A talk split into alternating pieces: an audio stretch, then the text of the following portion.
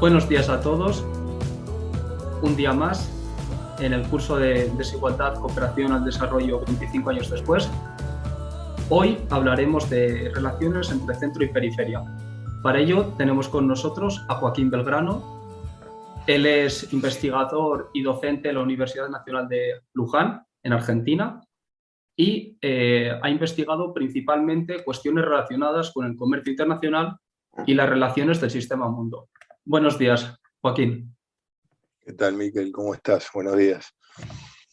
Em, empezando por lo más básico, lo más general, digamos. ¿Cuándo surgen las categorías de centro y periferia y en qué consisten? Bueno, las categorías de centro y periferia no son recientes, digamos. digamos. que como categoría, así tal cual vos la estás mencionando, yo tendría que remontarme a 1950, digamos, a, la, escuela, estructuralista de la CEPAL, Previs, Celso Fultado, infinidad de, digamos, Cardoso Faleto, digamos, infinidad de, autores que, que, todos bien conocemos respecto a esta categorización, pero me parece que eh, históricamente que hay que irse un poquito más para atrás, digamos, con respecto a esto, donde no donde efectivamente no, no, prevalecía esta terminología de centro-periferia, pero sí, digamos, autores como, como Lenin, Bujarin, etcétera, etcétera, digamos, de, un, corte bien marxista, ya hacían una, una diferenciación entre, entre países eh, en donde eh, encapsulaban al todo mundial en metrópoli colonia o metrópoli satélite, digamos, que desde el punto de vista conceptual entiendo que es algo muy, muy parecido a, esto de la CEPAL. O sea, ¿a qué me refiero? me refiero a presentar una clara dicotomía entre países, digamos, que digamos, los países no son todos iguales. Por, por más que los mismos integren o son parte de un todo mundial, o sea, yo no puedo decir de ninguna manera que digamos, una formación económico-social como el español es, igual es exactamente igual a una formación económico-social como la argentina. O sea, no, digamos, claramente hay diferencias, hay diferencias. El mundo está dividido de esta manera. O sea, negarlo sería negar una realidad objetiva. O sea, sería negar la realidad, como, como se diría, como, como diría un profesor amigo, y, perdemos objetividad en el análisis, digamos, digamos, sobre todo cuando se eh, establecen relaciones entre estas dos partes que tienen sus crasas diferencias. Es decir, ¿qué quiero decir con esto? Que, no hay una relación entre iguales. Y si no hay una relación entre iguales en materia de, digamos, internacionalidad, eh, el resultado no puede ser beneficioso para ambas partes de ninguna manera. Al existir una, una insisto, una, una diferencia como la que estamos mencionando, y sobre todo hablando de intercambio, el intercambio entre centro y periferia eh, no, no es entre iguales y el beneficio no es mutuo. Hay ganadores y hay perdedores. Y esto surge claramente de una esencia, que es de una esencia sistémica.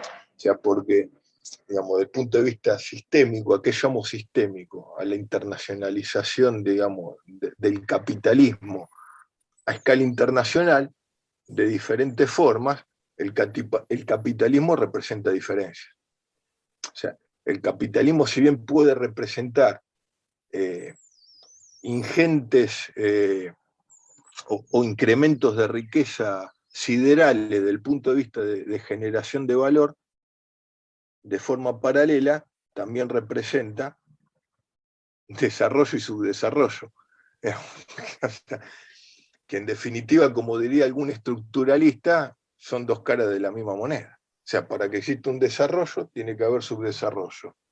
Y porque hay subdesarrollo, hay desarrollo.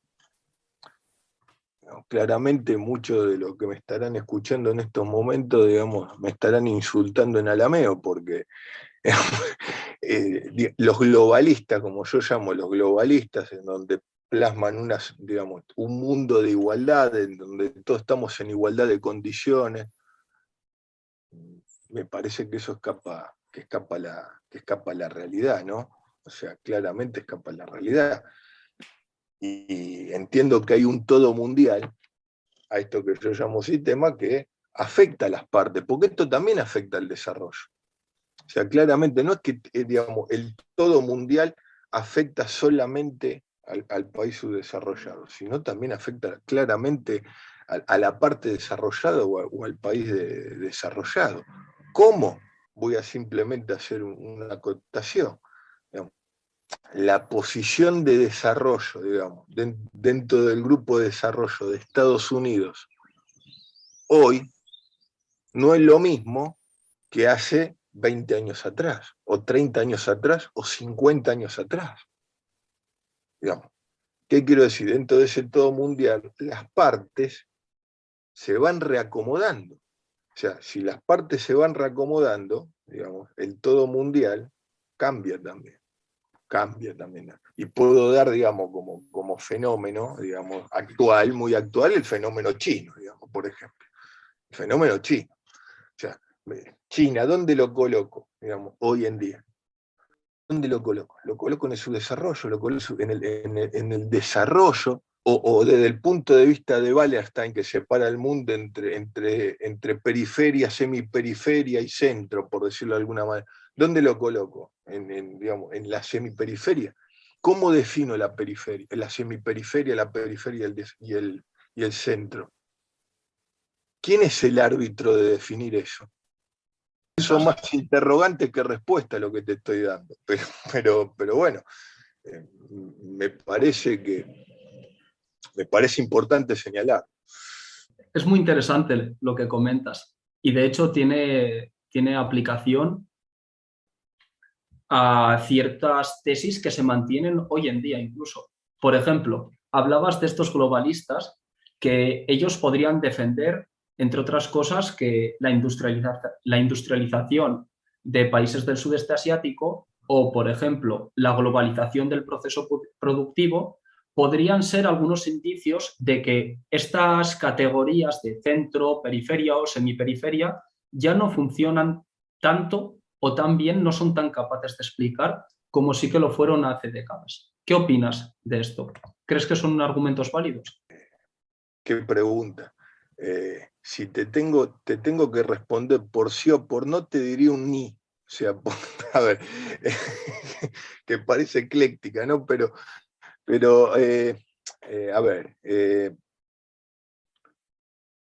pongamos en claro algo. globalidad existió siempre, desde el punto de vista de, una, de una materialidad histórica, o sea, globalidad existió siempre. O sea, ¿A, qué, me refiero con globalidad? Bueno, esto que vos estás mencionando. O sea, ¿a qué llamo yo globalidad? Digamos, eh, a la globalidad yo llamo a la, internacionalización del capital en, distintas formas. En distintas formas. A ver, acorde a la etapa histórica del, desarrollo capitalista a escala mundial, digamos, el capital, el capital no siempre se internacionalizó de la misma manera claramente. O sea, yo puedo que, digamos, puedo, puedo eh, decir que, el capital en, una etapa histórica, digamos, digamos, se internacionaliza a través de la mercancía. Hubo otra etapa que fue a través del dinero, hubo otra etapa que fue a través de, los procesos de producción, digamos, donde hubo una internacionalización de procesos de producción, y hay una etapa, digamos, que yo podría decir de globalización, a ver, pero, a ver, circunscribiendo el concepto de globalización a una sola dimensión, que vendría a ser la económica, ¿no? Porque yo creo que también eh, el concepto de, globalización es pluridimensional, como acabé de, mencionar, hace unos minutos. Pero si yo la circunscribo pura y exclusivamente a la cuestión económica, Bueno, yo creo que estas fueron las etapas de internacionalización del capital. Y hoy estamos en una etapa de mixtura de todo lo que acabo de mencionar. De todo lo que acabo de mencionar. Con las categorías que vos me mencionaste, ¿no? Llámalo como quieras, centro, periferia, desarrollo, subdesarrollo, eh, metrópoli, centro, bueno, quizá, eh, perdón, eh, metrópoli, satélite, bueno, ya el concepto de colonia, bueno, podríamos debatirlo largo y tendido, si es vigente o no, pero bueno, eso, eso lo dejamos para, para, para, para otro momento. Pero, pero el fenómeno del sudeste asiático que vos, que vos acabás de mencionar, eh, ¿qué implicó? Una internacionalización del capital de determinada manera, donde fue territorialmente a un espacio X, digamos, dentro de la economía mundo, por ciertas cuestiones que claramente tienen como objetivo primordial el incremento de la tasa de ganancia. Entonces, a eso vos, vos lo podés llamar, bueno, se dirigieron a los tigres asiáticos porque es un reservorio de mano de obra barata. Vale, perfecto. Ahora, eso fue una etapa. ¿Por qué? Porque claro, con eso no alcanza, porque yo siempre eso lo llevo al absurdo.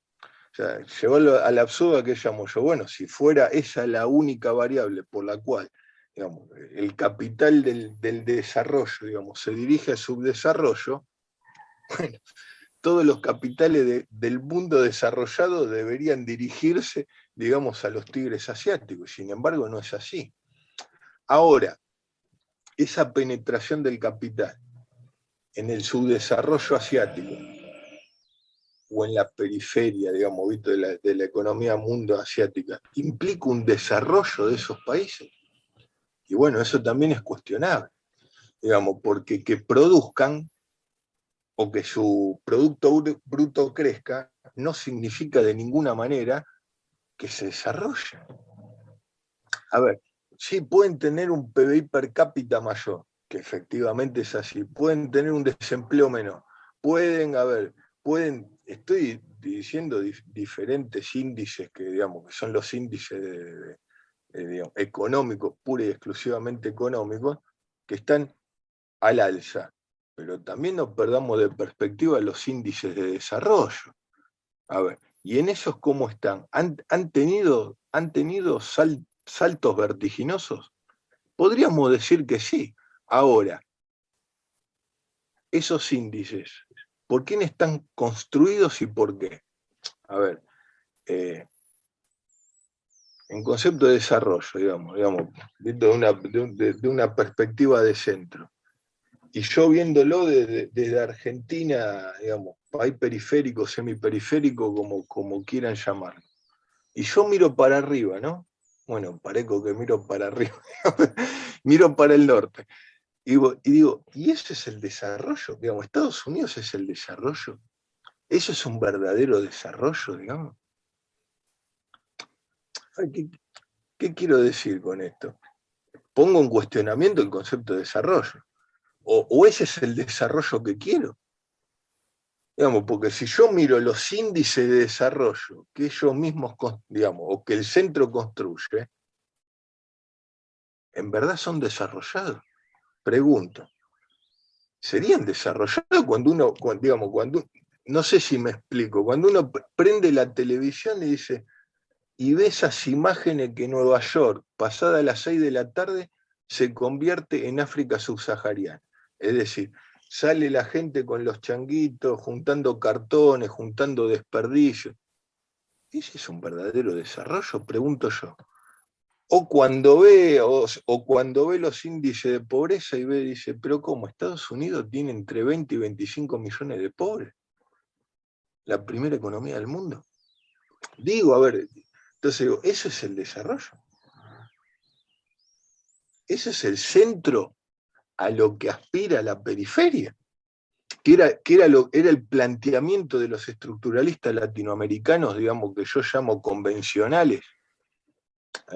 ¿A qué llamo? A Previlla, Eso es porque lo, que planteaban era, era una industrialización y tenían como objetivo ese desarrollo, ¿no? Digamos, llegar a ese desarrollo. Yo voy un poquito más allá, ¿no? Y parezco, parezco un socialista utópico en lo que estoy diciendo, pero, pero digo, pero ese es el, ese es el desarrollo, ese, ese es el centro al cual queremos llegar. Ahora bien, dicho esto, ese centro, ese centro al cual la periferia aspira, ¿te lo va a permitir el centro llegar? O sea, ¿va a permitir el centro que vos formes parte de ese grupo de países centrales?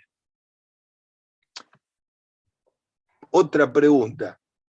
Sistémicamente, ¿es posible eso? Es muy buena esta aportación que haces, porque claro, aquí hay una cuestión importante. Cuando hablamos de desarrollo, estamos hablando de desarrollo capitalista, en esos términos. Pero también mencionas esa posición dual en la que el centro no permitirá a la periferia convertirse centro. Podemos hablar entonces, haciendo también referencia a algunos de los autores que has mencionado al comienzo de, la entrevista, de imperialismo. ¿Crees que sigue siendo adecuado caracterizar como imperialista la fase o etapa actual del capitalismo? Eh, buena pregunta, Miquel, muy buena. Eh, me vas a tener que dar dos horas y media para responderla, pero, sé que, el, tiempo es escueto. A ver, eh, acá voy, a la esencia, voy, a un método de, digamos, de, un interrogante a través de, otro interrogante. Eh, si, hablamos de imperialismo, tenemos que hablar de, estados-nación. Entonces, cuando en este concepto de globalización, de, algún autor que he leído por ahí, de la gran aldea, del mundo feliz de la gran aldea, digamos, cosa que claramente es, algo inexistente, eh, digamos, desde la objetividad material, digamos, eso, es inexistente. Eh, entonces, la primera pregunta, digo, eh, ¿existen los estados-nación? Y sí, existen los estados-nación porque, digamos, las partes que integran en todo, por el momento, son estados nacionales. Estados nacionales que, bueno, están integrados a través de la Unión Europea, a través del Mercosur acá, pero los estados-nación siguen existiendo. esa, esa, a título, esa es la primera cuestión. O sea, siguen existiendo los estados nacionales. Ahora, esos estados nacionales, desde el punto de vista, digamos, histórico, no son los mismos estados nacionales de la teoría del imperialismo leninista. Están en un marco, en una etapa del capitalismo totalmente diferente, totalmente diferente, digamos, al concepto original de, imperialismo. Ahora, ahora, eh, ese concepto, ¿hay que tirarlo por la borda? Y creo que no. A ver, creo que no, ¿por qué? porque si bien existe un fenómeno de, digamos, de, transnacionalidad o de, de una posición apátrida respecto al capital, digamos, estos capitales que en teoría no responden a bandera alguna o Estado-nación alguna, que también lo pongo en cuestionamiento, sobre todo porque por los últimos acontecimientos en, en esta guerra digamos, comercial, geopolítica comercial, bueno, que quizás yo me, anima, me animaría a llamar interimperialista entre China y Estados Unidos. O sea, insisto, de una forma diferente a ese concepto, digamos, de, imperialismo, pero si yo a los hechos me remito, no sé, digo, e, esto de, de, de Huawei, de los celulares, que digamos, que Estados Unidos prohibió la... ¿Y eso cómo se llama? Si no son, digamos, si no, porque eso no, no queda en una simple guerra comercial. Es, eso es, una guerra que a través de lo comercial se están disputando el hegemón mundial. ¿Y eso cómo se llama? Y creo que, digamos, desde de, la originalidad conceptual y sí, puedo, puedo enmarcarlo dentro del imperialismo. pueden marcarlo dentro del imperialismo. ¿Por qué no? O sea, ¿por qué no? No hay, no hay, no hay luchas, o sea, de, este tipo. Sí que existen. Si cada vez que, abrimos, encendemos los telediarios o leemos algún periódico, constantemente en, las noticias internacionales nos eh, topamos con, noticias de, este tipo. Entonces me parece que no es un concepto vetusto. Insisto, la forma cambia, la forma cambia, porque estamos en una etapa histórica diferente, totalmente diferente. Ahora, hacer un bollito, como se diría acá, y tirarlo a la basura, mm, me parece que es un tanto osado eso, me parece que es un tanto osado. O sea, puedo pecar de, de viejo en lo que estoy diciendo, pero, pero reflexionémoslo un poco. Vayamos a la, esencia conceptual de, lo, que es el imperialismo. Volquémoslo a la etapa actual. Y digamos, bueno, me parece que, hay que tenerlo en cuenta al, momento de analizar, digamos, eh, el, fenómeno, el fenómeno de globalización, entre comillas. Es interesante también la distinción que haces entre forma y esencia, entre em, el cáliz que, adopta un fenómeno y cómo va cambiando a lo largo del tiempo según las circunstancias que, que existen. En relación con esto, mm, hay gente que, menciona como muy importantes los fenómenos que estamos viviendo en el último, en los dos últimos años, como son la subida de los costes del transporte o incluso el posible fin del comercio intraempresa. Hay gente incluso que se atreve a hablar de fin de la globalización. ¿Qué opinión te merece esto a ti? Bien, me eh, quedo con el último concepto, digamos, con esto de la, del fin de la globalización. Eh, como el tema de, globalización es, eh, digamos, es, un concepto vacuo desde lo científico. A ver, eh, ¿qué quiero, qué quiero decir con esto? Eh, habitualmente nosotros escuchamos la, palabra, digo la palabra y no el concepto. Y esto sí lo voy a aclarar. Digo la palabra y no el concepto. Escuchamos la palabra globalización y se aplica para todo. No, la, globalización esto, la globalización de lo de más allá, la globalización. Y siempre se, a ver, yo, yo digamos, de, la, particularidad subjetiva, digamos, siempre se lo asemeja al dinamismo y al tiempo. A ver, digo, no, no, porque ahora las transacciones financieras son mucho más rápido y puedo hacer una operación y comprar una acción, digamos, y todos los mercados de capital están todos interrelacionados gracias a la, globalización y a las telecomunicaciones. Es decir, un galimatías, digamos, donde se mete todo en, la, todo en esa palabra globalización que, es, digamos, se le da de, una, una, pluridimensión, pero conceptualmente nadie lo define nadie define lo, digamos, lo, lo, que es la, palabra eh, globalización. Entonces, si, si no tengo bien definido qué es la, globalización, ¿cómo puedo hacer mención al fin de la globalización? Si nadie me define conceptualmente qué es la globalización. Insisto, a ver, yo, digamos, podría atomizar el concepto, ya definí, digamos, de alguna manera hace unos instantes, pero si, me voy, digamos, a la palabra propia, propiamente dicha, yo puedo decir, bueno, puedo atomizar el concepto en tres conceptos para llegar a la globalización, que por supuesto está, eh, generaré mucha polémica con esto, pero bueno, esa también es la idea, ¿no? Eh, yo primero hablaría de globalismo, que esto fue algo, algo que mencioné, digamos, eh, eh, a lo largo de, la, anterior pregunta. El globalismo, digamos, ¿qué, es para mí la, palabra globalismo? Bueno, globalismo yo lo asocio al, concepto de economía mundo.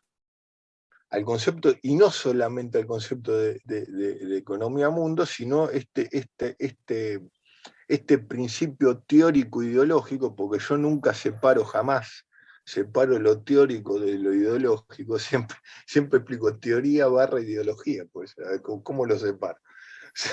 Sobre todo en ciencias sociales, digamos, ¿cómo separo una cosa de la otra? Pero bueno, tema para debatir en otro momento, digamos. Eh, sería desde lo teórico ideológico que este precepto que, digamos, que por lo menos acá en Argentina nos machacan todo el día, que es este tema de, del libre comercio y, de la liberalización, y que la liberalización lleva a un mejor bienestar general, etcétera, etcétera. Eso yo lo, asocio al globalismo. ¿Bien? ¿Y, ¿Y dónde lo encasillo? desde el punto de vista, digamos, para, para, darle, digamos, un direccionamiento y una canalización. Y bueno, y esto lo, lo encasillo a lo económico, aunque a título personal no es demasiado feliz, porque también tendría que hablar de lo político, de lo social, de lo cultural. Eso es una, cuestión. Después, bueno, también eh, hablé a lo largo de, digamos, de, digamos, de, esta charla, eh, de, la globalidad. Globalidad existió siempre. O sea, globalidad existió siempre. Siempre existió un proceso de internacionalización del, capital y de una inter desde, el momento, digamos, del, forjamiento de los estados nacionales, digamos, del forjamiento de los estados, ya existe una interdependencia, una dependencia entre digamos, las diferentes formaciones económicos sociales, por no decir Estado-Nación.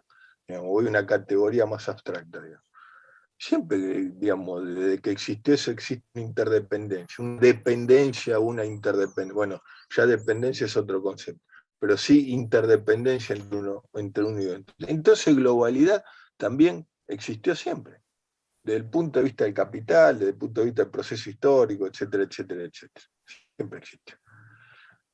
Recién ahí yo me animaría a decir en donde hay una sociedad global, por decirlo de alguna manera. Ahora, esa sociedad global significa la unidad de la desunidad. O sea, porque esa sociedad global significa diferencia, significa pluralidad, significa no integración. pongamos las cosas en claro. No es, digamos, que es todo fantástico. Y vuelvo al concepto de centro-periferia. El concepto de centro-periferia es innegable. O sea, es innegable, aunque digo, no, por eso una teoría de, de, de 1950. Pero que y eso no existe.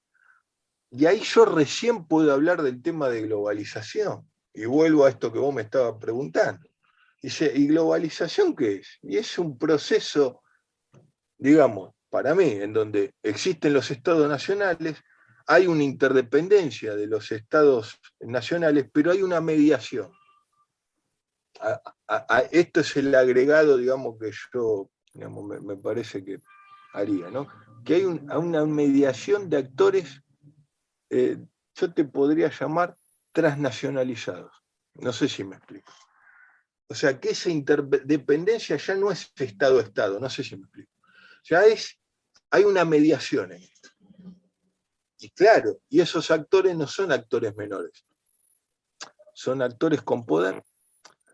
¿Por qué? Porque yo te puedo decir, agarra cualquier empresa transnacional, de una transnacional, digamos, que eso no significa que no que no, que no, que no eh, busque refugio en algún momento en algún Estado nacional, ¿eh? Porque eso también soy un alto crítico de eso.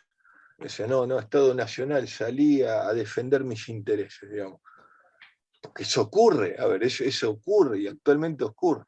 Pero estos actores transnacionalizados, volviendo al concepto, llegan a tener desde el punto de vista económico mayor poder que muchos países periféricos. ¿Qué quiero decir? Eh, a ver, no, tengo presente hoy la facturación, no, voy a hacer mención a, una, a, un actor transnacional en particular. Pero yo puedo decir perfectamente que, por ejemplo, que el JP Morgan, no sé, por decir una, es lo que se me ocurre ahora. No tiene un nivel de facturación mayor que el Producto Bruto de algún país periférico o un conjunto de países periféricos. Sí que lo tiene. Aparte porque el cálculo lo he hecho. Eh, y eso no significa poder, y eso no significa mediación, y eso no significa condicionamiento. Y cuando digo condicionamiento, no estoy haciendo el condicionamiento puro y exclusivamente a la periferia, sino también al centro. Es decir, vuelvo, vuelvo al peldaño 1. La dinámica del desarrollo capitalista a nivel, a nivel internacional ha generado nuevas figuras que hay que contemplarlas.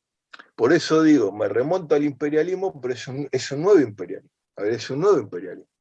Bueno, también podría decir históricamente si, si las industrias de las, de, de las Indias orientales y occidentales en la época del imperialismo inglés, esa empresa, esa empresa, porque era una empresa, o ese actor transnacionalizado no llegó a tener más poder que el propio Estado inglés, pero lo pongo como, lo pongo como, lo pongo, lo, pongo como interrogante. ¿Qué quiero decir?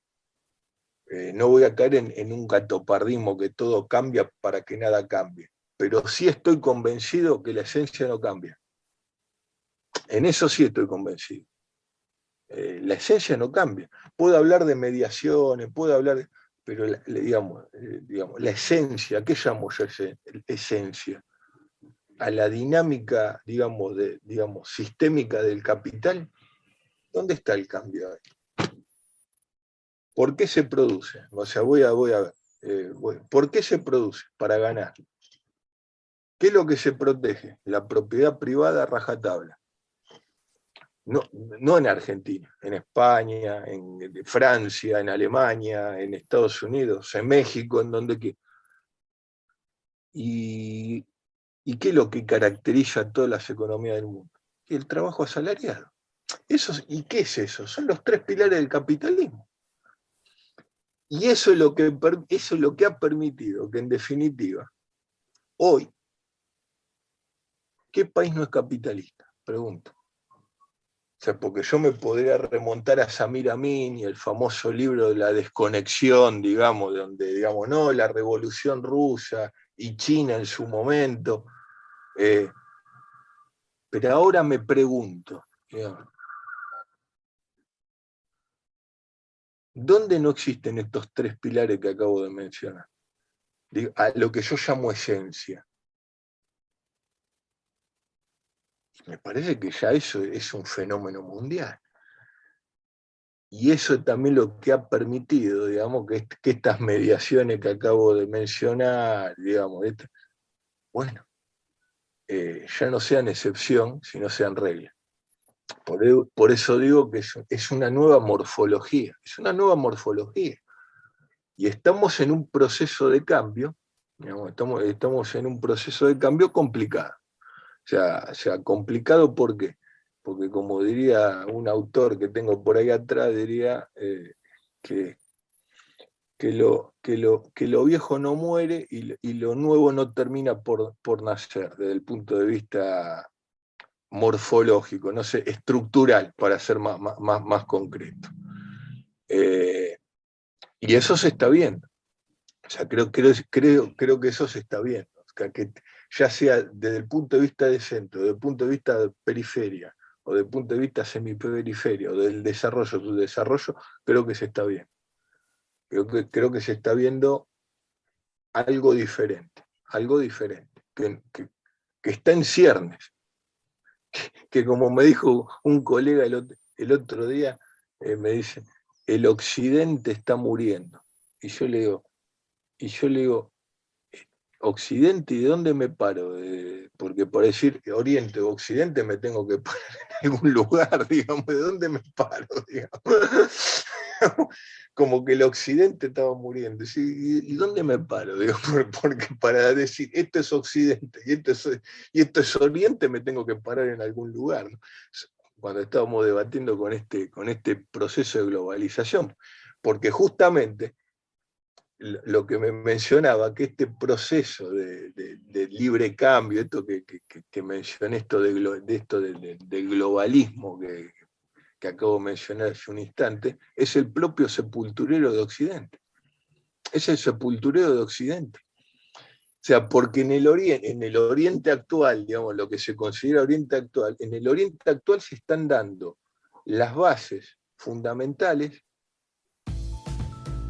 para, el incremento de la tasa de ganancia. Eh, pero bueno, eh, otro tema. Muchas gracias Joaquín por tus explicaciones. Nos quedamos con esa idea que hay ciertas cosas que sí que cambian, pero la esencia, como bien señalas, permanece. Eh, muchas gracias y hasta pronto. No, Miquel, el, agradecido soy yo la verdad me sentí muy cómodo en la entrevista y, espero que no sea la última, digamos. Espero que, en todos los interrogantes que hemos planteado ambos, ambos, porque esto es, un proceso conjunto, claramente. El proceso de conocimiento es conjunto, no, es, individual, es de conjunto y es colectivo y es social. Eh, bueno, eh, sea el puntapié inicial para otras entrevistas y, que vayamos intercambiando ideas sobre todos los interrogantes que hemos planteado.